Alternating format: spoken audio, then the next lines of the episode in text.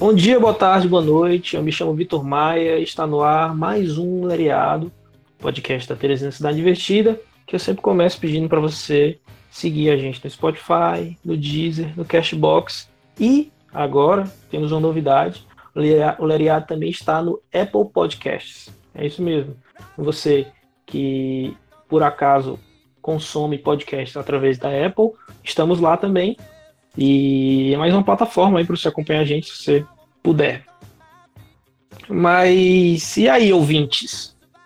Vocês estão bem? Vocês estão em casa, todo mundo isolado? Vocês estão legalzinho da cabeça? Vocês estão mais entediados que o Babu no Big Brother, olhando para a cara da Manu Gavassi? Como é que tá aí? Tá dando para aguentar?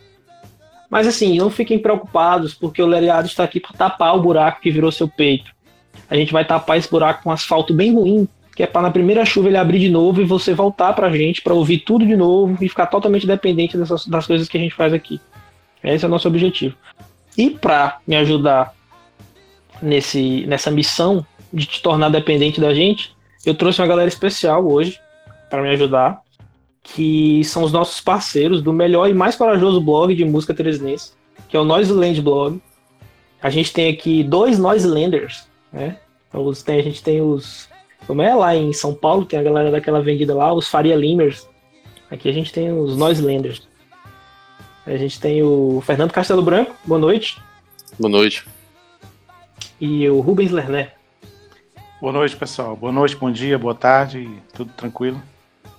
Queria aproveitar que, coincidentemente, as duas pessoas do Noiseland que estão aqui comigo hoje são integrantes do Nova, uma banda excelente aqui de Teresina.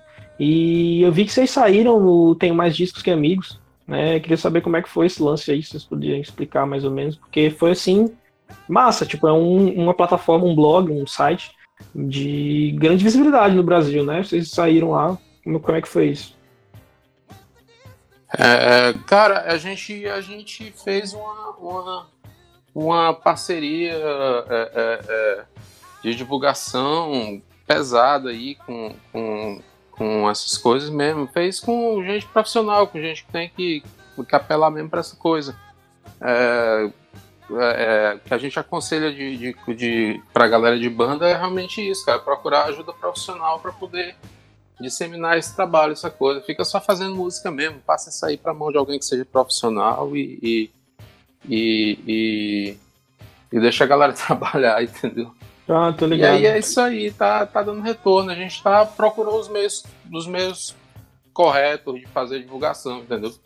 Uhum. Como era antigamente, como funcionava antigamente, inclusive nas gravadoras. Tinha um departamento de arte para fazer a capa, tinha um departamento de, de divulgação para fazer a divulgação. E é o jeito correto de trabalhar, né? Uhum, um lance de assessoria mesmo, né? Exatamente, um lance de assessoria. Cara, porque é o seguinte, porque é o seguinte, quando, quando a gente veio de, uma, de um tempo que a gente tinha que fazer tudo, entendeu? A gente tinha que fazer o cartaz do show, a gente tinha que, que fazer as músicas da banda, a gente tinha que fazer as capas das paradas, a gente tinha que, que correr atrás de tudo, entendeu? Era faça você mesmo, ninguém ia fazer pra gente, a gente tinha que fazer. Mas aí o que, que aconteceu? É, tem uma hora, cara, que não tem. Você tem que realmente procurar o serviço do web do, do design para fazer uma, uma capa do, do, do, trabalho. Você realmente tem que procurar o, o, o cara que faz um, um jornalista, uma pessoa de comunicação publicitário, sei lá, para fazer parte uhum. de rede social, para fazer parte de divulgação. Não tem muito porque você ficar é, é, é, achando que se sair da sua mão vai vai ingerir, entendeu? Vai desandar a coisa. Não tem para que isso. Tem que entregar na mão de quem na mão de quem trampa com isso, de quem tem os contatos, de quem faz o, o a coisa do jeito certo. Massa. Então, galera, hoje a dinâmica do Leriado vai ser diferente, né? a gente preparou algumas enquetes com duelos entre bandas, né, no nosso, para os nossos seguidores do Instagram, para eles escolherem quem eles preferiam, né? E a gente chamou de TC e duelos, né? Você já deve, você que segue a gente no Instagram, já deve ter visto isso nos nossos stories, né? Se você não viu, é porque você não segue a gente, você é um vacilão. E deveria estar seguindo a gente no Instagram e no Twitter, porque lá rolam outros conteúdos, inclusive o Minerando, que a gente faz junto com nós, com Nós Blog. É, então acessa lá, arroba THE Invertida, no Twitter e no Instagram, para você acompanhar o que, que a gente lança. Mas em cima desses duelos que a gente fez lá no Stories, é, nós aqui do Lariado vamos discutir sobre esses duelos, dar nossas opiniões sobre cada um desses duelos e trazer o resultado do voto dos seguidores, né? Então bora lá. Eu vou começar aqui com o duelo Strokes e The Killers. E aí a ideia vai ser eu vou introduzir, cada um de nós vai introduzir um, um desses duelos, né? Falar mais ou menos o que foi que o que é cada uma dessas bandas e um pouco do contexto, para depois a gente dar nosso voto e escutar o voto dos, dos colegas da bancada e dar o voto da, do povo, né? A voz do povo e a voz de Deus, talvez. Então vamos lá. Os Strokes, começando por eles, eu imagino que muita gente caiu naquele papinho de que eles eram salvadores do rock lá na década, na década de 2000, né? Na década 00. Mas sem julgamentos. O Strokes apareceu de forma avassaladora no começo dos anos 2000 lá em Nova York. É, eles vendiam um visual meio despojado, um som garageiro, é uma atitude rock and roll, né, que naquela, naquela época andava meio baixa, né, meio distante dos holofotes, né, essa vibe meio calça rasgada e tal, que a gente via no grunge, coisa meio cabelo sujo. E aí o Strokes pavimentou um domínio quase que absoluto na primeira metade da década passada. É, eles lançaram três discos que para mim são fenomenais e influenciaram muita, muita gente mesmo na época. E até hoje influenciam, né? A sequência de ouro do Strokes para mim é o Is This It, 2001, o Room on Fire, de 2003 e o First Impressions of Earth, de 2006. É, a banda depois lançou mais dois discos, o Angles e o Countdown Machine, que eu particularmente falando, acho que a banda não mostrou mais o, o mesmo fôlego de antes. E eu não estou fazendo piada com o sobrepeso do Julian Casablancas. É, para mim não, não, não foram discos ruins, mas sem muito acrescentar na discografia da banda, pelo menos esses dois, né? Eles lançaram também um EP é, chamado Future Present Past, que esse eu achei muito legal, uma vibe meio cósmica, assim, uma coisa diferente. E agora estão quase lançando um disco novo chamado The New Abnormal. Eles já soltaram três músicas é, desse disco novo. E eu realmente estou curioso para ouvir o disco todo, porque eu curti muito o que já saiu até agora, então acredito que vem coisa boa. Já o The Killers é, é mais uma banda americana é, que surfou aí na onda indie rock 2000, igual o Gabriel Medina, aí, tremendo surf. E a banda, assim como Strokes, também tem cinco álbuns de estúdio, né? Mas diferente do, do, do Strokes, o The Killers não tem essa vibe de garagem e caminha por influências de estilos oitentistas, tanto no visual como no som. O primeiro disco da banda saiu em 2003, né, que é o Hot Fuzz, que eu acho excelente. É, lançou hits como Mr. Bryce e a famosíssima e dançante Somebody Told Me, né? De cara a gente tem o Brandon Flowers, o vocalista, mostrando um timbre e um jeito de cantar bem peculiar, né?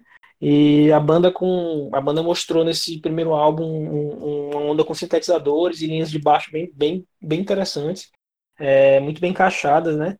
E criou uma ambiência muito única assim no Hot Fuzz, então é um debut muito bom. Depois a banda lançou o Sunstyle, que já aponta um caminho bem mais pop, os sintetizadores já ficaram mais tímidos e tal, a banda mudou um pouco. E, mas ainda lançaram grandes sucessos, né, com esse disco, né, o que é Read My Mind, é, acho que outros também, eu não lembro.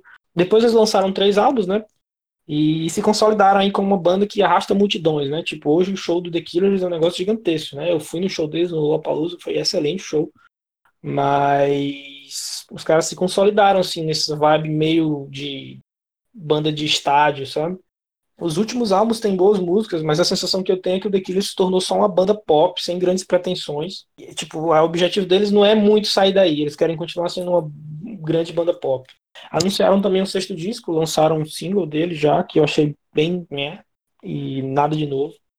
E finalmente concluo com o meu voto. É, além de Strokes ter mais discos bons, ser mais influente que o The Killers eu ainda espero algo de bom do Strokes. Eu ainda espero alguma audácia de lá. Do The Killers eu não, já não tenho muitas esperanças, sabe? Eu gosto do som da banda, mas acho que dali não sai muita coisa que eu possa falar assim, caralho, que sonzão, sabe? Então meu voto é Strokes e abro para a votação dos demais colegas. Bom, cara, tipo assim, eu não sou muito chegado em dessas coisas de, de dessas bandas que eu chamo de hype, que são essas bandas que apareceram de 2000 para cá. O Strokes ainda é uma das que eu mais simpatizo assim, porque eu gosto muito do segundo disco deles, do Room, do Room on Fire. Que assim, eu acho bem melhor do que o primeiro, que todo mundo fala no primeiro, que o primeiro, que os caras eram novo Nirvana, era não sei o que. Eu, quando eu escutei, eu fiquei assim meio desconfiado. Eu achei assim uma mistura assim de tudo que vinha de Nova York, Velvet Underground, Blonde, é, toda juntou toda a clichêsada ali da, daquela coisa ali, television, daquela coisa já da geração do do punk mesmo lá de, de lá de Nova York, Modern Lovers, essas coisas assim, achei tudo muito tudo muito déjà vu. E eu não curti muito, eu curti mais o, o Roman Fire. Uhum. Apesar da voz do Julian, cara, ser ele com sobrepeso ou sem sobrepeso, a voz do Julian é fraquíssima. Eu sei que tem gente aí que vai me jurar de morte por conta disso. Não, não vai ser aqui no Leriado. Não vai ser aqui no Leriado. A voz, do Julian, a voz do Julian é horrível. O show que ele fez no Lollapalooza no Brasil, foi solo do, do, projeto solo dele, foi uma das coisas mais constrangedoras que eu já pude assistir ao vivo, mesmo que tenha sido via televisão. Foi horrível. É, eu, eu rezei cada minuto daquele show para acabar, porque o show era ridículo. É, ridículo, a voz dele simplesmente não existe e ele. E olha que eu sou fã de uns caras que não cantam nada, tipo Herbert Piano. Mas. É... Enfim. O, é, mesmo assim, eu ainda tenho essa, ainda tenho mais essa queda pelos Strokes. É, é, é eu confesso para ti que o Killers, eu não, eu não, se você falar de Killers, eu não, eu não, nenhum, não me vem nenhuma música na cabeça. Entendo. E então temos dois votos para Strokes. É, e Rubens, qual o seu veredito? Cara, é, acho que vai ser unanimidade esse primeiro aqui, esse duelo. Porque eu acho o, o Is This It, o, o primeiro do, do The Strokes, eu acho um disco muito bom, cara. Eu acho muito massa a atmosfera do disco, assim como um todo. Tem Last Night, Someday, que são canções muito boas. Eu, é um, para mim, assim, dessa época aí dos, dos, da década 00, é um dos grandes discos.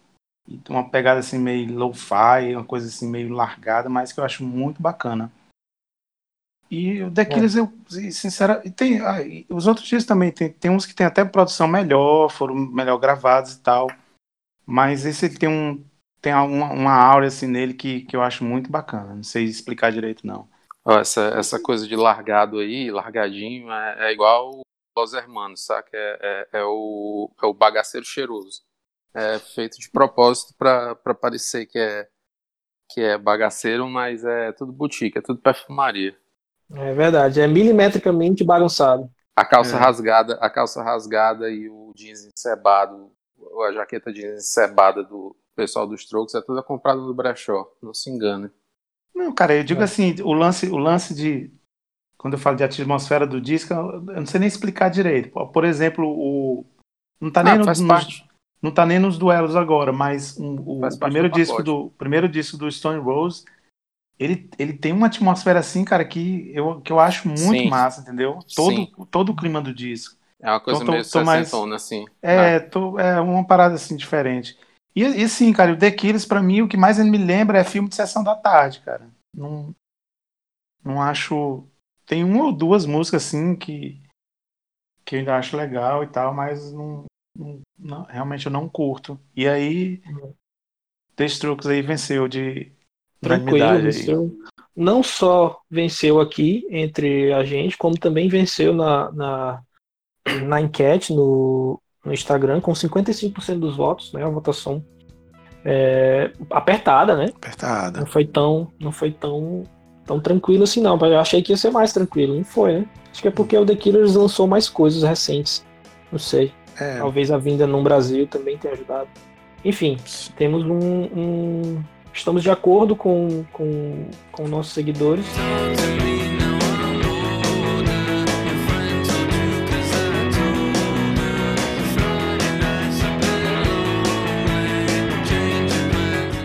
Queria só. Eu acho que uma coisa interessante falar que, assim, o, o Strokes, o Strokes, o Arctic Monkeys também é muito assim, tipo, milimetricamente bagunçadinho, milimetricamente com sua jaquetinha de couro, com sua calça rasgada e tal.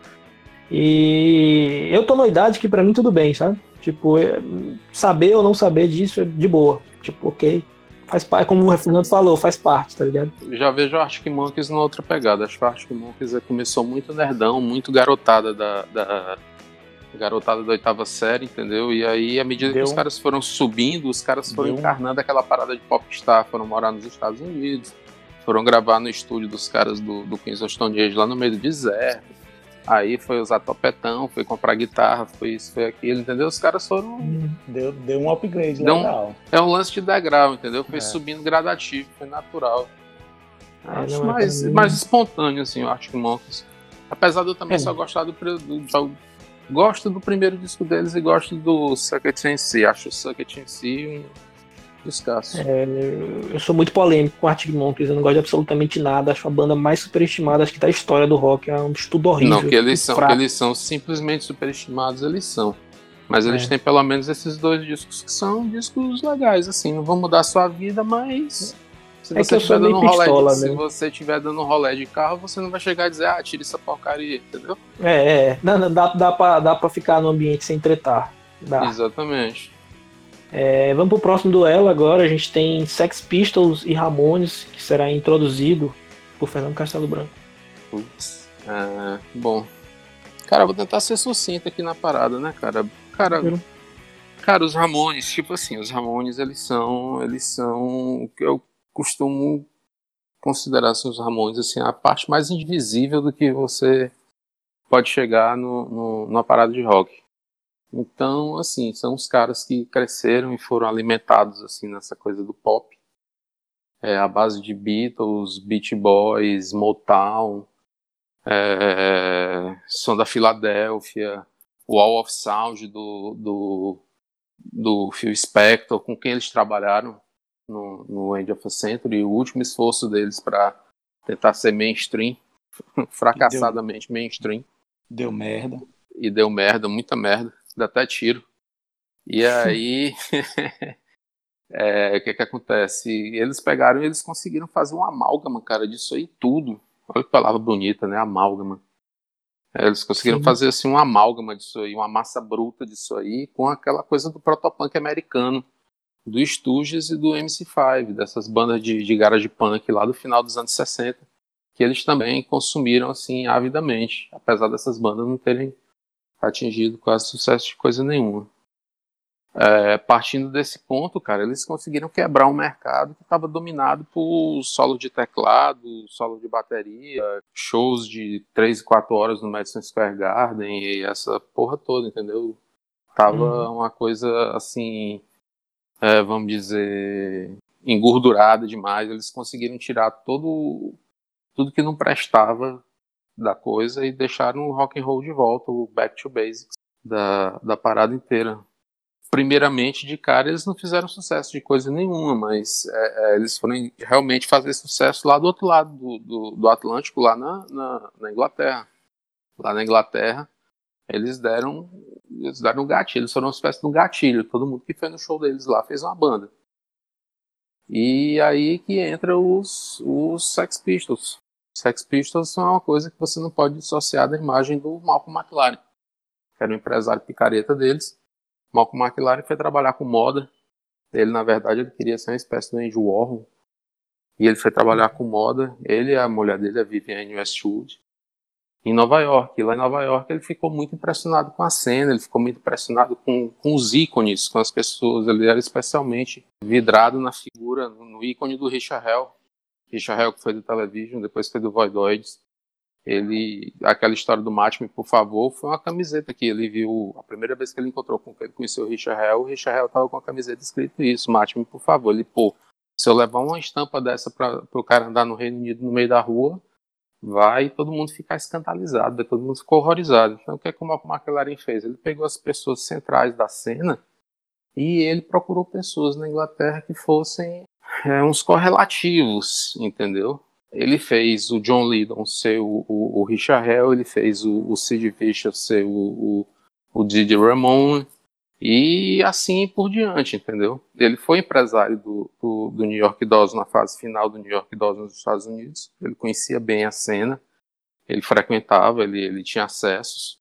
E ele levou isso tudo para para Inglaterra, pegou uma galera que andava na loja dele, lá na Sex, e basicamente na banda só duas pessoas tocavam, o guitarrista e o, e o primeiro baixista, que foi eles dois que fizeram todas as músicas do disco. O Sid Vicious que entrou depois, ele mal fazia o, o melamão lá, e ele era basicamente aquela coisa de ser o, o ícone da, da, da, parada, entendeu? Não importava se ele tocava, o importante era que ele personificava o, o, a coisa do punk, o, o, o, o cabelo espetado, a jaqueta jeans, a, essa, essa coisa de, de aquele de junk, aquela coisa toda que acabou ferrando ele no final das contas. E, e assim, cara, é, é, ele tinha um talento muito desperdiçado dentro da banda, que era o John Lydon. O John Lydon era um cara que sacava de muita coisa de som. Reza uma lenda aí que um, numa viagem do Malcolm McLaren, o John Lydon foi convidado para fazer uma, uma para ser um, uma espécie de DJ uma noite na BBC e depois o Malcolm soube, ficou muito puto, porque não era para ninguém saber que ele, que ele tinha essas, esses gostos avançados. E chegou lá, o cara tocou Elvis misturado com, com Tchaikovsky e, e, e Khan. Khan, Khan, a banda, a banda, a banda é a banda, a banda alemã de craft, de craft rock altamente experimental. Tocou coisa de dub, de reggae entendeu? E isso deixou o Malcolm muito puto. Ou seja, isso aí foi uma, foi um, uma espécie de uma previsão do que ele iria fazer no Public Image Limited, que é uma banda muito além dos Sex Pistols. Muito, muito, muito mais divertida, muito mais além e genial do que os Sex Pistols podem ser. Nessa daí, então, meu voto fica para os Ramones, cara, porque eu acho, como eu já expliquei antes, que eles fizeram o menor do, do indivisível, eles são a menor parte divisível do átomo do rock and roll e tudo começa neles e, e tudo recomeça neles. Então, por isso meu voto é para eles. Rubens. Cara, é a, o Ramones tem uma, uma discografia muito muito mais nem mais que o Sex Pistols só gravou um disco, já fez um disco e tal mas a relevância uh, musical do Ramones é muito maior do que a do Sex Pistols. Acho que o Sex Pistols ele teve, teve mais fama pelo que fez fora dos palcos do que musicalmente, entendeu? É meio aquela coisa da garotada é, vestir a camisa do, do, do Sex Pistols com o side vest na, na, na estampa, queria ser o cara, mas fazer música igual aos Ramones, entendeu? E, e é Ramones, sim, sem nem pensar duas vezes. Eu lembro de um vídeo que eu assisti uma vez, cara, o Metallica, Metallica, já sendo Metallica, os caras num barzinho pequeno, sentado, umas cadeiras, e tocando Ramones, cara, assim, meia hora só mandando Ramones, velho. Então, é uma banda que é reverenciada no mundo todo. Bandas que hoje são, são gigantes aí, é, reverenciam os caras e, e fazem homenagem e tudo. E é por isso aí Ramones. É, eu também vou com vocês. Acho que é até difícil pro Sex Pistols essa disputa, porque os caras têm um álbum, tudo bem que é um álbum, um Nevermind the Box é um álbum muito, muito bom, assim, influente também. Mas não tem como comparar o, a grandiosidade do trabalho do Ramones, a influência do trabalho do Ramones, é, tipo, é um negócio absurdo, gigantesco, assim. É, como o Fernando falou, é um negócio que é base de quase tudo, assim. Então, para mim também é Ramones tranquilo, sem, sem muita sem muito debate assim, sem ficar muito refletindo, sabe? Mais uma unanimidade aqui, hein? É. é. E vamos pro, pro voto do povo aqui, deixa eu ver. Esse aqui foi, acho que foi o mais tranquilo, eu imagino. 72% pro Ramones. 72 a 28. Tranquilo, Ramones ganhou.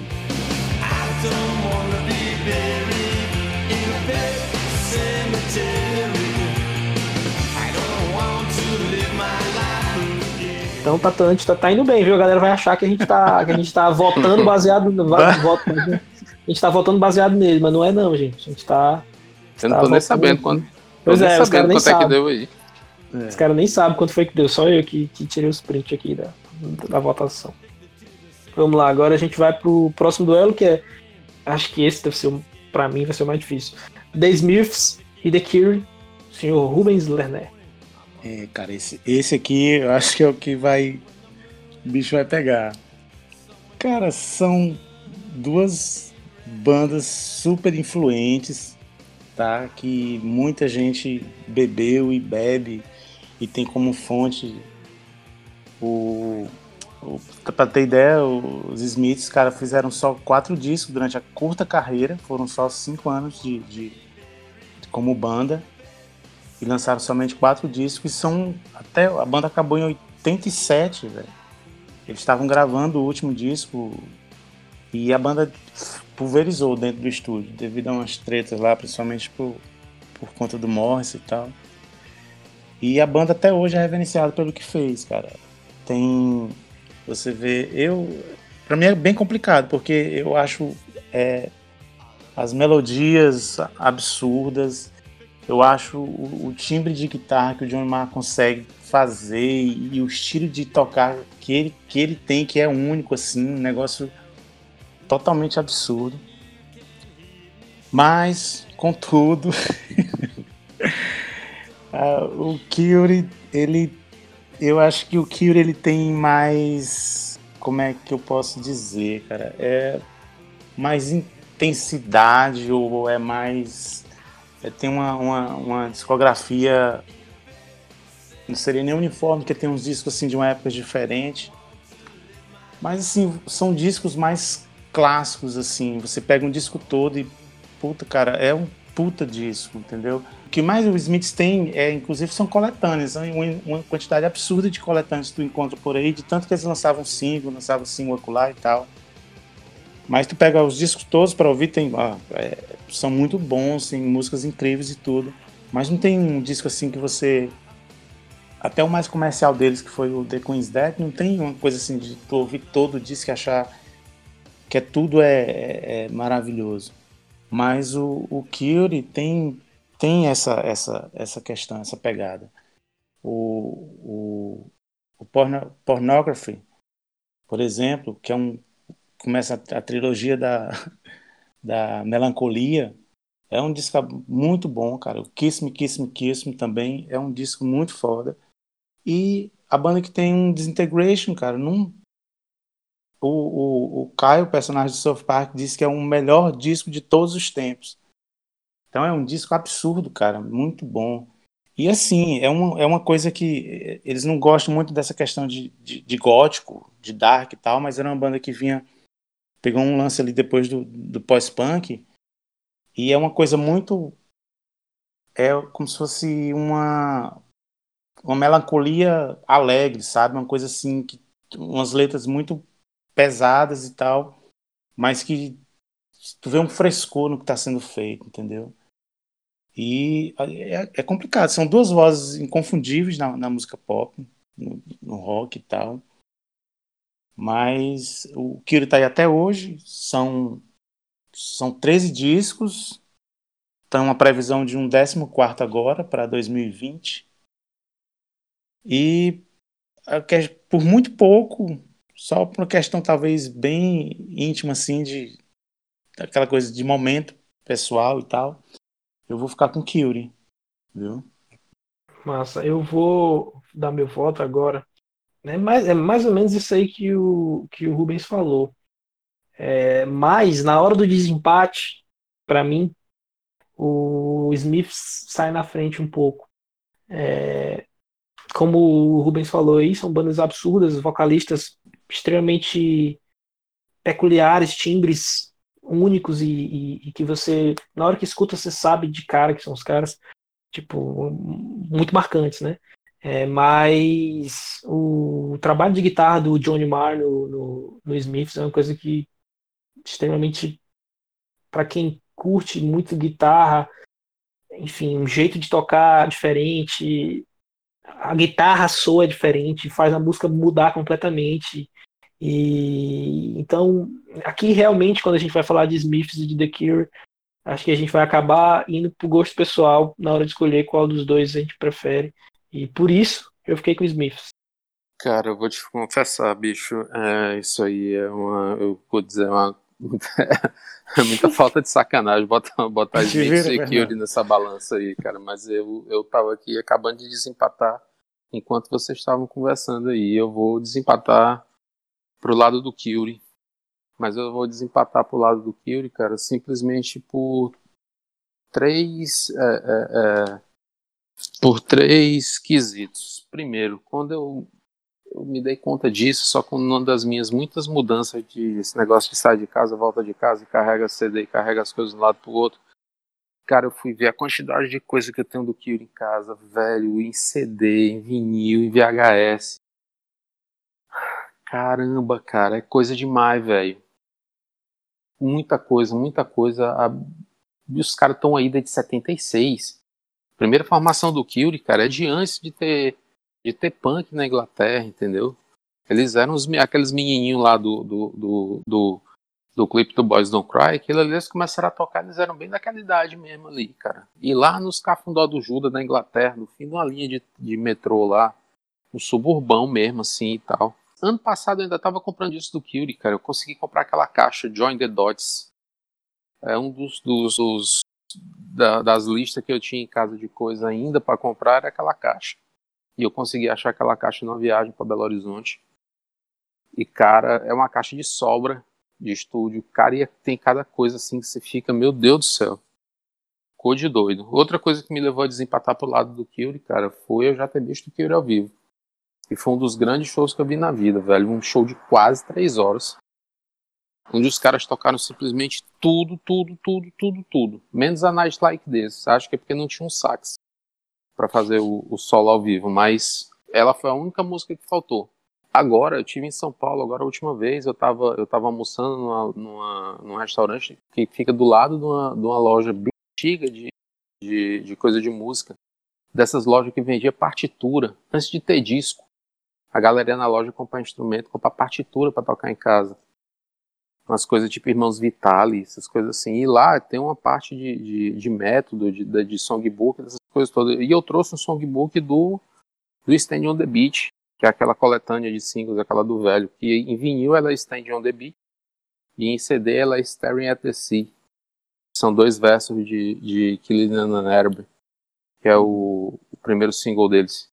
E eu fiquei olhando, e um dia o Rubens estava até comigo, a gente estava ali no, no, na quarta-feira do vinil no, no Tinido Trincando, e tinha lá o, o, a coletânea do velho lá, Stand on the Beach lá, e eu até brinquei com um amigo nosso, é só isso aqui ajudou a formar meu caráter, ó, isso aqui... E cara, você vai... É impossível, cara. Apesar dos Smiths terem quase o mesmo peso, entendeu? Aí eu vou, eu vou desempatar com, eu vou desempatar pro lado do Kyrie também por conta de umas merdas que o Morrison andou falando uns tempos pra cá, entendeu? E uhum. eu já tava, e eu já tava assistindo aquele, aquele, não sei se chama aquele documentário, cinebiografia, sei lá o que, que é, que tem no Amazon Prime que chama England is Mine, que é o Morrissey dos dos 17 aos, aos 23, mais ou menos assim, que foi quando ele, quando ele saiu da escola e ele começou a querer ser crítico de, de, de música e, e, os pais dele se separaram e ele conheceu o Billy Duff do The Cult e o Billy Duff começou uma banda com ele e depois pulou para outro negócio lá para fazer que ia fazer mais sucesso e descartou ele. E aí enfim acontece um monte de coisa na vida dele um monte de, de, de parada doida até o dia que o Johnny Marr vai lá amando do, do, do Billy Duff indicado pelo Billy Duff e, e bate no, no na janela dele e diz, ó, oh, eu toco e tal, e o Billy me mandou aqui, disse que tô fazendo umas letras e tal. E aí eles vão começar a parceria dele com os Smiths. England is mine, quem tiver, quem tiver Amazon Prime aí, ou, ou tiver, ou quiser correr no torrent aí atrás. E eu tava vendo, cara, pô, o cara tem uma origem de, de imigrante irlandês, working class, aquela coisa toda, cara, morando na cidade industrial, que é Manchester. Todo mundo fudido, todo mundo sem grana, todo mundo assistindo é, Coronel Street, que é o, uma malhação deles lá na, na, no norte da Inglaterra. Pô, de repente o cara começa com, com, com parada de, de Tory, de, de extrema direita, de não sei o que, de falar mal de imigrante. Ah, e aí, por conta dessas bostas que ele andou falando, dessas, dessas bozolices que ele andou soltando aí ultimamente, também eu vou mais eu vou mais ficar pro, pro, pro lado do Kiro. A carreira solo do Johnny Marr tá, tá deixando a do Morris aí uma, uma légua já, um bom tempo. É, ele até desencanou com esse lance de cantar e tal e tudo mais. E então nessas daí eu vou eu vou desempatar aí pro lado do Kyrie. Cara, e assim, é, é, Fernando, se tu, se tu perceber as merdas que o Morrison andou falando agora, no final da banda, cara, a, as merdas que ele quis fazer com o restante do pessoal é, foi foda isso também, né, cara? Porque ele achava que as músicas eram só dele e do John. É, lance de ego.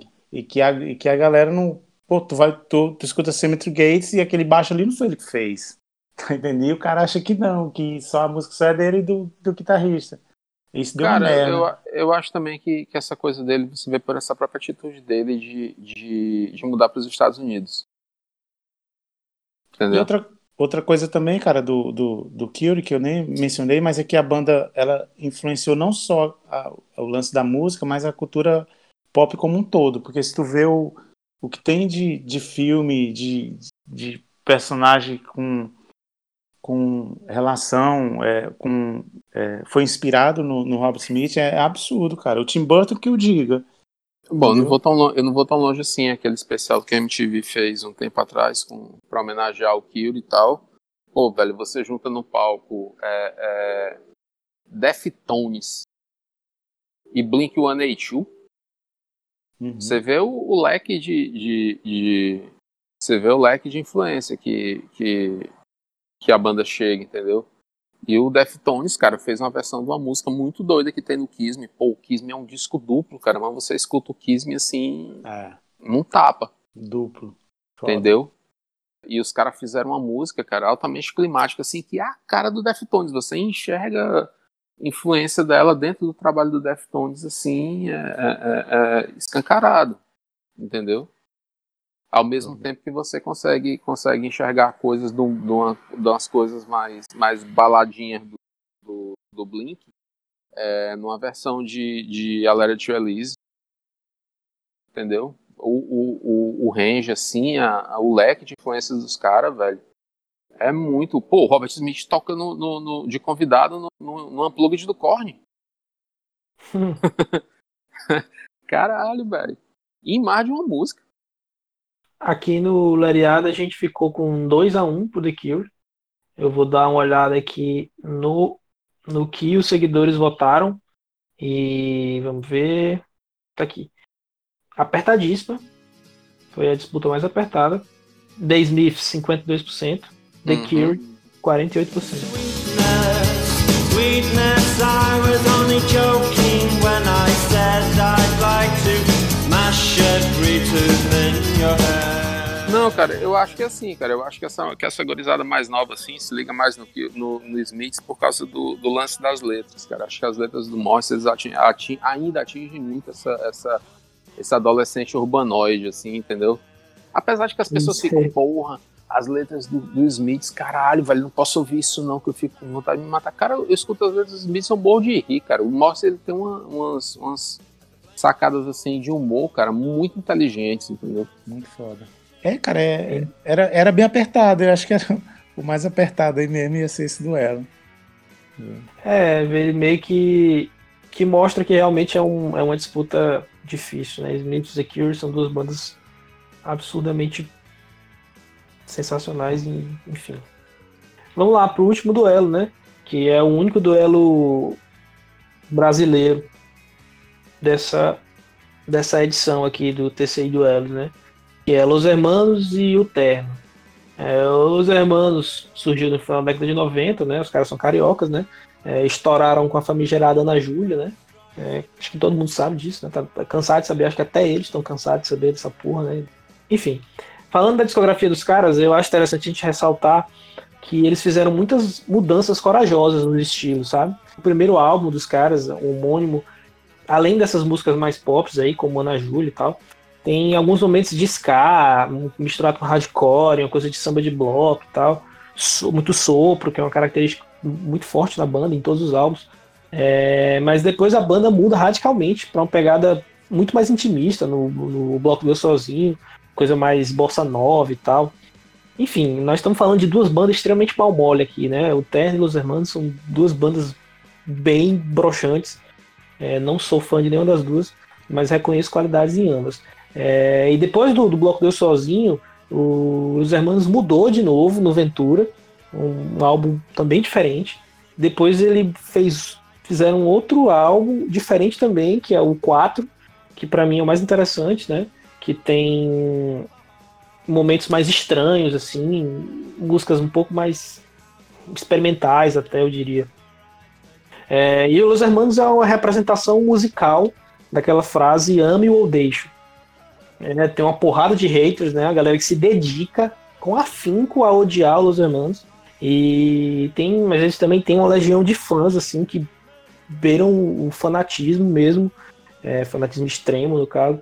E os caras sabem a letra de tudo, até o sussurro do, do Marcelo Camelo e do Rodrigo Amarante, a galera sabe decorar, é um negócio assim assustador mesmo.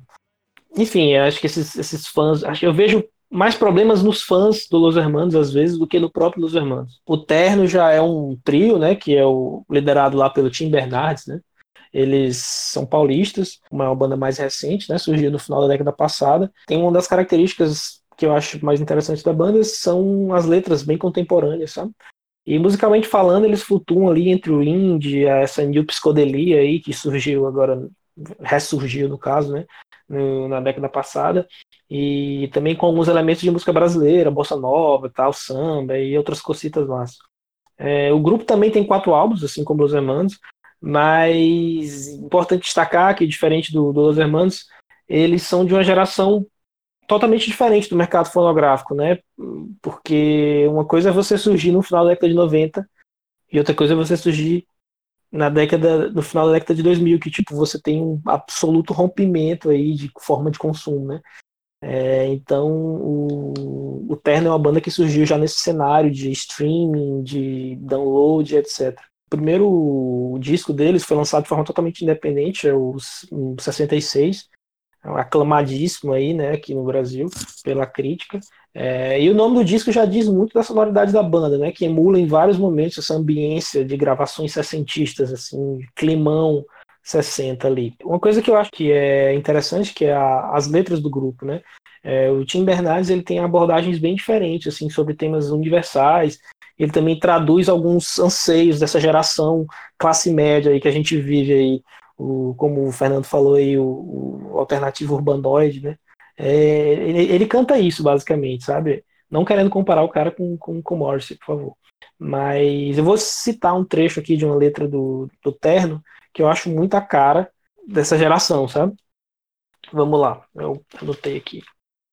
Eu confesso que gosto das moças do bairro onde eu moro do estilo indie hip retrô brasileiro que habitam os bares e ruas daqui. Eu não quero deixar ninguém ver que eu sou o mesmo que pensam de mim quando me veem na rua. Classe média enjoada com pinta de artista. Será que eu sou tão previsível assim? Essa não. Ai meu Deus, que tragédia. Eu não posso viver sendo igual a ninguém. E eu pensei que era inteligente, mas de nada eu sei. Minha mãe me falou que bonita era eu, mais ninguém. Como pode a mãe dele ter dito para ele também? Então, tem muitas outras músicas nessa vibe aí, sabe? De cantar o que a galerinha, essa galera mais um pouco mais nova vive, a galera de 16 a 16 anos ali. E acha um ponto muito forte no terno isso, sabe? Porque se comunica bem com a geração atual, sabe?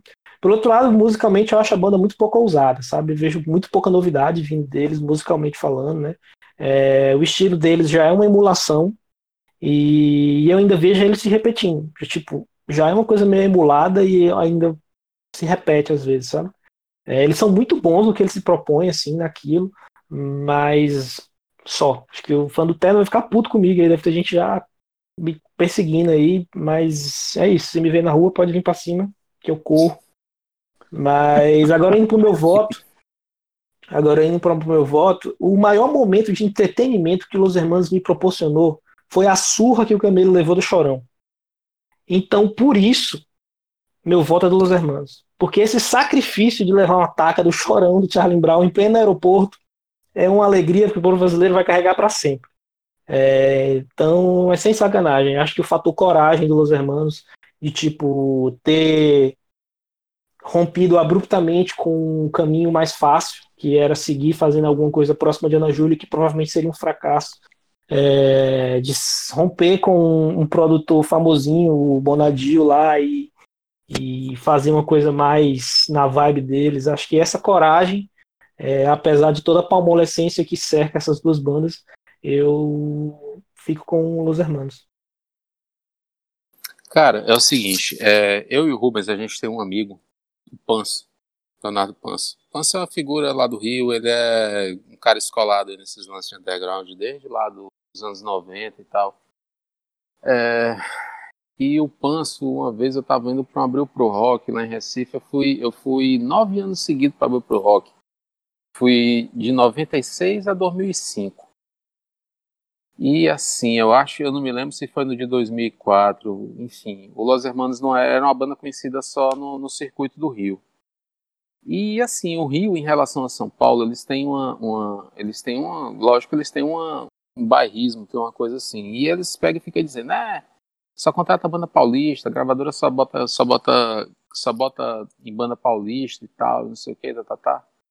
Só que assim, é, eles diziam, aí eles ficavam dizendo, não, banda tal daqui do Rio, a banda a próxima banda que vai estourar. Não, é banda tal, é banda tal. Aí eles, eles tinham para eles que quem ia, a banda que ia redimir eles lá um ano ia ser o, o, o, o, o Camundjangos, que virou Djangos, que era uma banda de ska. Depois ia ser o Acabou Tequila, que é uma banda que tinha o Cassim. Uhum produtor e, depois. É, e depois os caras ficaram assim, não, agora vai ser o, vai ser o Los Hermanos. O Los Hermanos era a banda mais improvável da cena carioca. Porque o Marcelo Camelo, ele era o molequinho, ele era o gurizinho que ia no show dessas outras bandas que, que eram da geração do Panço, entendeu? Que eram as bandas mais suburbanas, assim, as bandas mais casca grossa, e eles iam tocar na Zona Sul, e o Marcelo Camelo era o gurizinho que tava ali transitando ali no meio daquele coisa. Quando ele apareceu com a banda, ficou todo mundo, pô, esse moleque tem uma banda e tal, não sei o que. Aí começaram a prestar atenção na banda, aí começaram a postar ficha. Aí o Panso chegou para mim e falou: você vai lá na Blue Pro Rock e tal? Eu disse: vou esse ano. Aí às vezes a gente se encontrava lá porque ele viajava com alguma banda. Eu disse: ó, esse ano eu não vou não, mas se liga numa banda daqui que vai tocar lá que chama Los Hermanos. Se liga no show dos caras. E aí eu fui lá e assisti o show. Assisti o show, achei o show interessante. Tinha uma pegada, tinha energia tinha umas coisas de ska, tinha umas coisas de, de, tinha umas coisas mais mais groovadas assim, que me lembravam mais umas bandas que eu gostava, tipo Mr. Bungle, Primus. É, tinha uma coisa mesmo de hardcore, essa coisa toda, e eles estavam lá vendendo uma demozinha, eu trouxe essa demozinha, Amor e Folia. Tem uma criancinha vestida de, de tipo colombina gótica, alguma coisa assim na capa e tal. E assim eu trouxe essa demos em cassete e tal. E eu mostrava pra uma galera aqui, disse, ó, oh, cara, essa banda aqui e tal, que vi lá e tal, essa banda aqui, os caras estão dizendo. Assinou lá, eles assinaram lá com a BMG. Eles assinaram no backstage do, do, do, do Abril Pro Rock. O passo seguinte foi o Los Hermanos aparecendo com Ana Júlia. Mas assim, eu lembro que a Ana Júlia não me, não me espantou tanto assim, porque a gente sabe, cara, que uma banda não pode chegar assim crua, na coisa. É aquela coisa do bife. Ele tem que ser pisado, entendeu? Tem que ser martelado. Tem que ter alguma coisa, tem que ser fácil para ser mastigado ali na, na no, no, no, no, processo. Aí disse, não, depois vai rolar isso aí. Tá rolando isso aí, mas isso aí é só pra MTV. A, a casca grossa, porradaria deve estar tá lá. Realmente, quando eu consegui o CD, aí tinha lá as músicas da demo, algumas músicas da demo estavam lá regravadas, e era a porradaria continuava a mesma coisa, não tinha essas coisas de sutileza. Só que tinha umas coisas mais que você via que era mais para passar, tipo, além da Ana Júlia, tinha lá o Primavera, aquela coisa toda. Não, beleza. Los Hermanos veio tocar aqui a primeira vez, tocou a primeira vez aqui na ABB. Aí eu me lembro que eu tava conversando com o Ayrton, outro amigo nosso, o Ayrton, Ayrton doido, Ayrton Piripiri. Aí o Ayrton dizendo, não, que não sei o que, cara, lá na Júlia, Ana Júlia. Eu falei, cara, não vai nessa de Ana Júlia não, velho. Que lá na hora o show dos caras é é mais tranquilo, é nada, essa banda, banda, banda de FM e tal, não sei o quê. Quando a galera chegou lá, velho, que esses caras desceram o braço. Abriu até uma rodinha lá no dia do, do, na BB, e eu me lembro que o Ayrton tava perto de mim, disse, pô, não sei o que, eu disse, ó, falei pra ti, cara. Show dos caras tem essa meio cruzinho, não tem essa. E eu me lembro que nesse show eles tocaram a flor. Eles ainda estavam com o Patrick no baixo nesse tempo. Logo depois do show daqui, o Patrick saiu da banda e eles gravaram um disco e o disco foi pra rua. Eu me lembro que eu comprei o bloco do Sozinho aqui no, no, no, no, Teresina Shopping, na Americana do Teresina Shopping, no dia de domingo. Cara, sem brincadeira, eu cheguei em casa e escutei esse disco umas três vezes, cara. Um atrás do outro. Eu falei, não, cara, não pode, bicho. Esses caras tão malucos. O disco é simplesmente sensacional, mas isso aqui é um suicídio comercial. Eu me lembro que uma amiga minha me chamou assim na net, pegou e falou, cara, o disco do Los Hermanos chegou no, no, no chegou. Cara, eu tô escutando isso aqui, mas que porra é essa aqui, cara? Esse cara, isso aí é a banda, entendeu? Isso aí é o que os caras. É a cara dos, dos caras sem aliviar pra gravadora, sem, sem fazer na Júlia, sem abrir a perninha. Isso aí são eles. E o disco, sinceramente, cara, eu acho, eu acho um disco legal, muito legal. Eu acho um disco que pode estar assim numa, numa, numa lista de, de, de discos fundamentais da MPB, não digo nem do rock nacional, da MPB. Aí veio o Ventura. O Ventura, eu assisti o segundo show do Ventura, também não abriu pro rock, porque eu consegui, eu tava com a credencial de imprensa e eu assisti naquele chiqueirinho. Eu, o Eric Miranda e o Bode Preto, Josué. A gente assistiu daquele chiqueirinho lá do, do, do dos fotógrafos, o, o, o, segundo show da turnê do Ventura. É, e ali, cara, eu acho que o Ventura é uma curva ascendente, entendeu? Ali foi é um bloco do eu sozinho melhorado. Apesar do disco ter quase sido abortado, porque a gravadora quebrou na, na véspera do disco pra rua.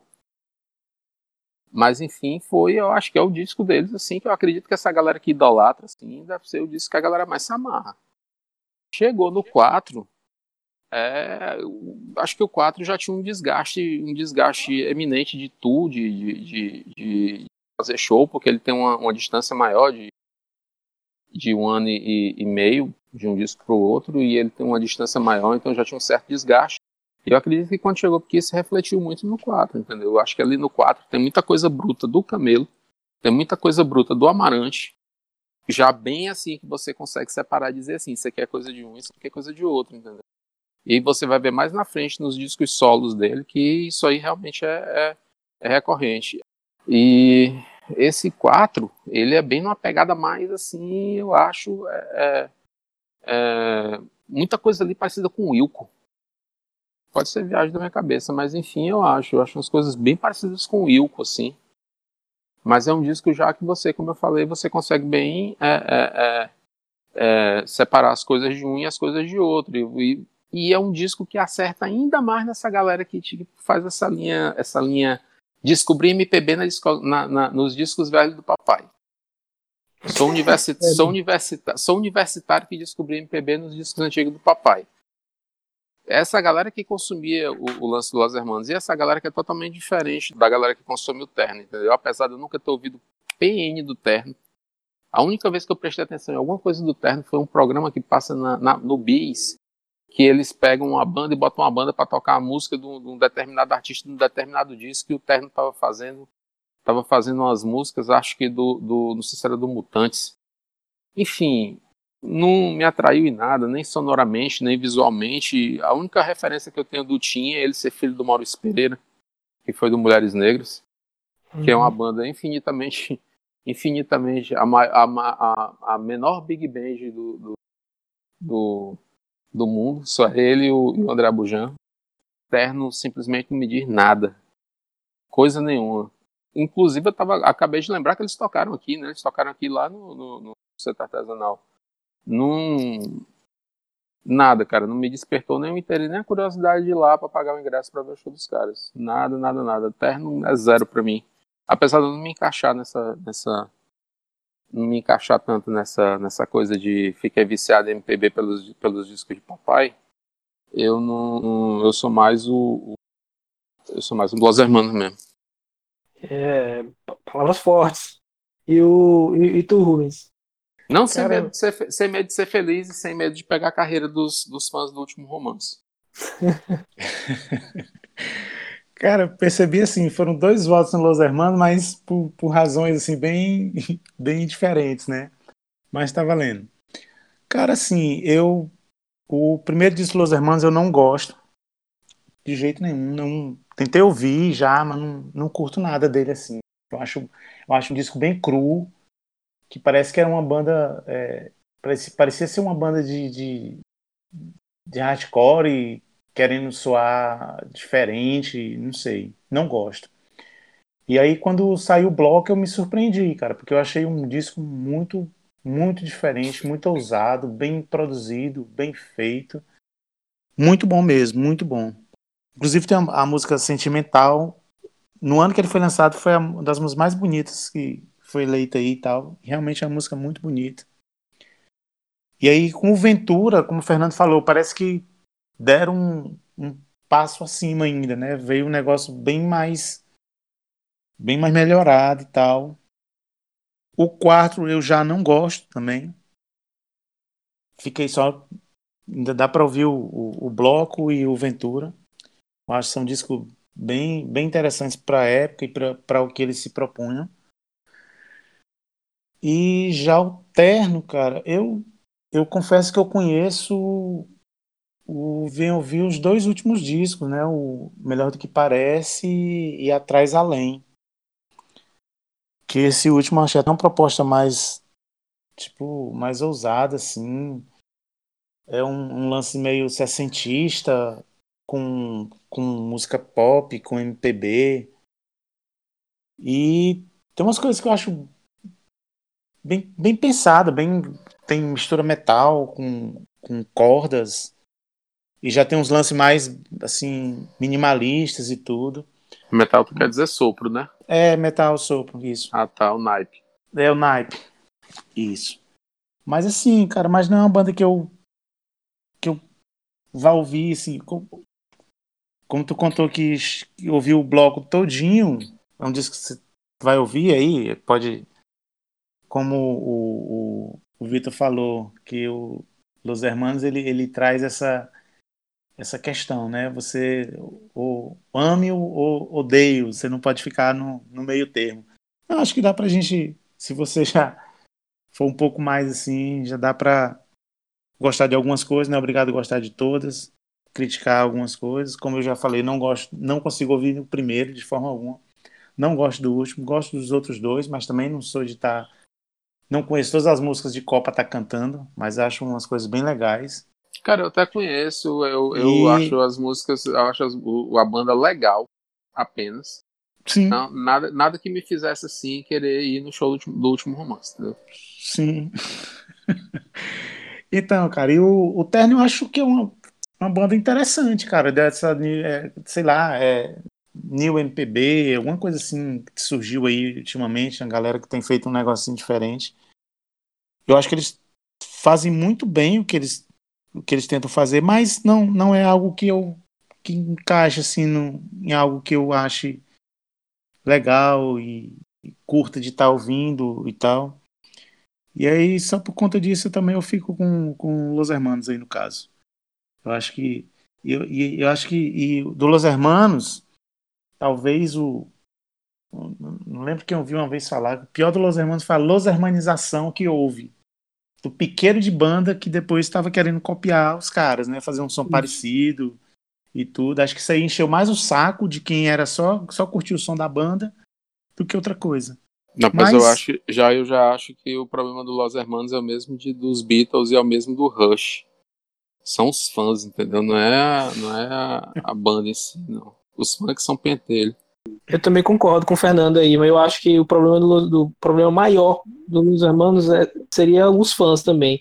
Mas eu concordo também que o Los Hermanos trouxe uma onda de chorume musical também, muita banda ruim tentando emular o som pois do Los é, Hermanos. cara, quando a Los Hermanização não, não, não foi culpa deles, fizeram o trabalho Exato. dele, o trampo deles. A, a, galera que depois que era fã, que tocava esse cara, disse, vamos fazer um negócio Los Hermanos e aí eles viraram um padrão do que estava fazendo sucesso, cara. Era, era até certo ponto normal que eles começassem a. que outras bandas começassem a querer ir no rastro deles. É. Mas vamos é, ver aqui o que, que, o povo votou, né? Vamos ver aqui o que, que, o povo votou. Tu falou, no, tu falou no Charlie Brown, por exemplo. Quantas bandas. É, é, é, é o Charlie Brown, que já era ruim, quantas bandas imitando. imitando pior ainda o Charlie Brown, cara? Os Tijuana da vida. Puta merda. É, é verdade. É verdade. Tá mas, mas, mas não tinha o mérito do chorão de dar um soco na cara do camelo. Foi pegar na onda, cara. Foi pegar a onda só. Esse, esse teria sido o maior feito da carreira do chorão. Com certeza. Provavelmente sim. Provavelmente sim. Cara, teve outros também. Teve chorão, outros também. Pelo amor de Deus, cara. O Chorão, o cara, que consegue, o cara que consegue, no país que tem um Chico Buarque de Holanda, o cara que consegue fazer coisa, fazer sucesso cantando letra com português errado. É. Se não é eu. É o cara, foda, se não é eu quem vai fazer você feliz, se não é eu, se não sou eu, cara, não pisa português errado, cara. A liberdade poética do cara. Nem que for, poética, nem que for, nem que nem for. Que for. E nem eu, que for, não existe. Engraçado, for, velho. Na época, na, eu lembro bem na época que, o, que ele morreu, cara, uma galera postando que tinha ido embora o, o último grande poeta do rock nacional. é, é, é, o malandralado. Ai, ai, ai, skate, Não, cara, skate. E, e, aí do outro lado tu tem, tu tem o nariz quebrado do Marcelo Camelo, o cara que, que faz um verso, dai-me outro viés de ilusão, pois tua paixão tu não, tu não, como é que é, pois tua paixão tu não enganas mais com teu olhar. Um cara que usa, que usa, o, o, que usa o verbo negar-se-á. É por isso que ele pegou o burro. É doido, velho. Eu, eu confesso, cara, eu confesso, cara, que eu fui procurar no dicionário o que, é que era negar-se-á, porque eu nunca Cara, que é isso? Como é que isso aqui vai parar no, no, no meio do coisa? Nem o fato dele dele dele estar tá na banda com um cara que imita o Didi Mocó, que é o, o, o Rodrigo Amarante, é, não tira esse, esse brilho dele, cara. O Rodrigo Amarante em cima do palco é o Didi Mocó, cara. Inteiro, as mungangas do Didi Mocó. O Piscite. Pode prestar atenção. Até as raízes Mas... cearenses são, são as mesmas. Rodrigo Amarante morou aqui em Fortaleza, cara. A gente tem uma porrada de amigo em Fortaleza que conheceu ele lá quando ele era moleque. Deixa, deixa eu dar o resultado aqui da galera do, do IG, dos seguidores, como foi que eles votaram, né? Eles votaram em 67% Los Hermanos e 33% Terra.